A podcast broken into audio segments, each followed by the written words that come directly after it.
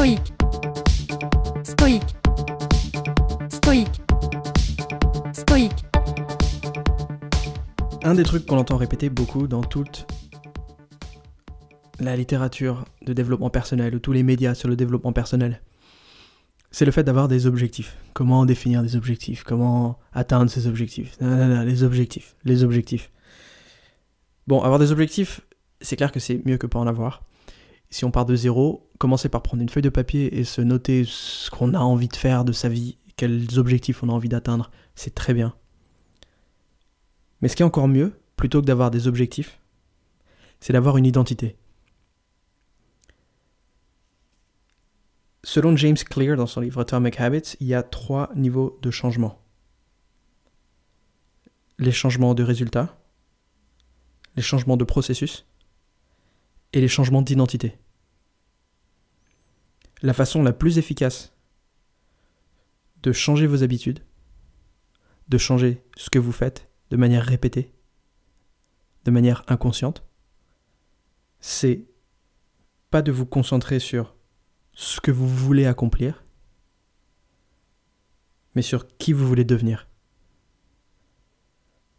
Donc ce n'est pas de faire des changements de résultats, mais un changement d'identité. Entre les deux, il y a le changement de processus, qui est encore mieux que le changement de résultat, qui est plus précis, disons, qui est plus. qui vient plus atteindre les rouages de la machine, c'est-à-dire que plutôt de vous dire, bah tiens, euh, au lieu de manger ça aujourd'hui, euh, je vais manger ça, ça c'est essayer de changer le résultat.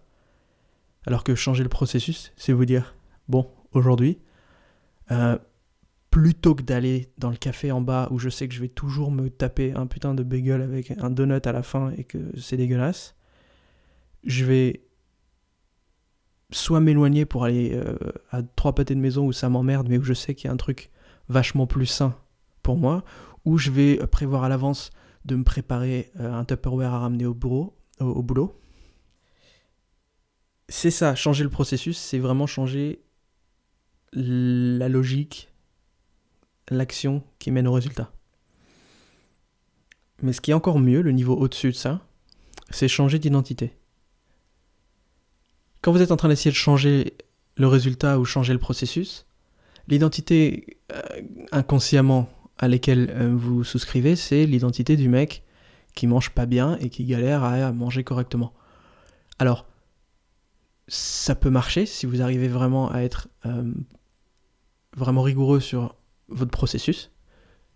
Mais ce qui marchera encore plus, c'est de pas vous visualiser, de pas vous voir comme quelqu'un qui galère à manger correctement, mais comme quelqu'un qui mange correctement. Je suis quelqu'un qui respecte mon corps, je suis quelqu'un qui prend soin de moi-même et donc j'ai forcément euh, mécaniquement envie que de manger des trucs sains tous les jours et de me donner les moyens de le faire. Et donc euh, je sais que j'ai un truc en bas où euh, ça sent bon quand je passe à côté le pain chaud, croustillant et les desserts, mais c'est pas ça que je mange moi, c'est pas moi.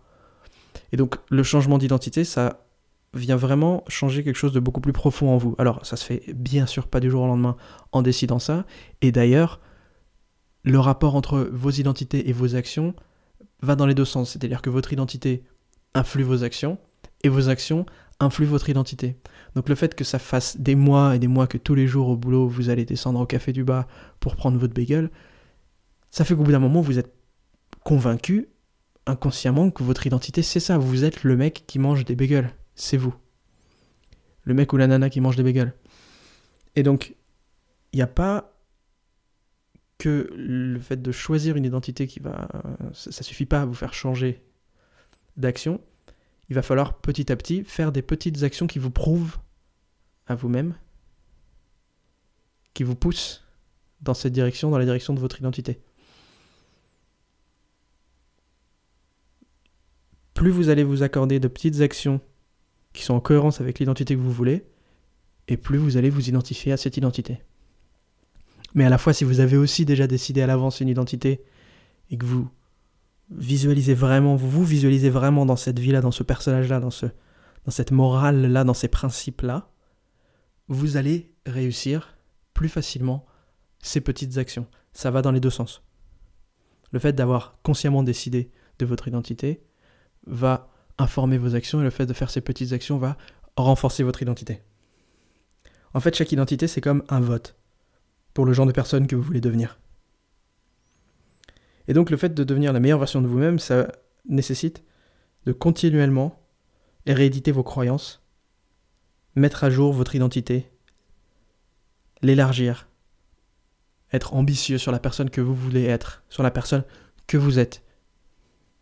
Considérez que la personne que vous êtes et la personne que vous voulez devenir est la même personne.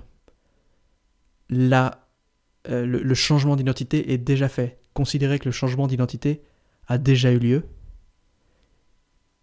Ce qui veut dire que à chaque fois que vous agissez à l'encontre de cette identité, bon, c'est une erreur de parcours, mais ça change pas qui vous êtes. Vous savez qui vous êtes. Vous savez que vous venez de faire une connerie, mais vous savez aussi que la prochaine fois, ça sera mieux. La prochaine fois, vous ferez les choses en cohérence avec qui vous êtes. Et donc, la réelle raison pour laquelle les habitudes sont importantes, c'est pas juste parce qu'elles vous permettent d'avoir de meilleurs résultats, même si évidemment c'est ce qu'elles accomplissent, mais avoir de bonnes habitudes, ça change vos croyances sur vous-même. Ça change la perception que vous avez de vous-même. Et ça, c'est la manière la plus puissante de changer. La manière la plus profonde de changer. Voilà, à demain.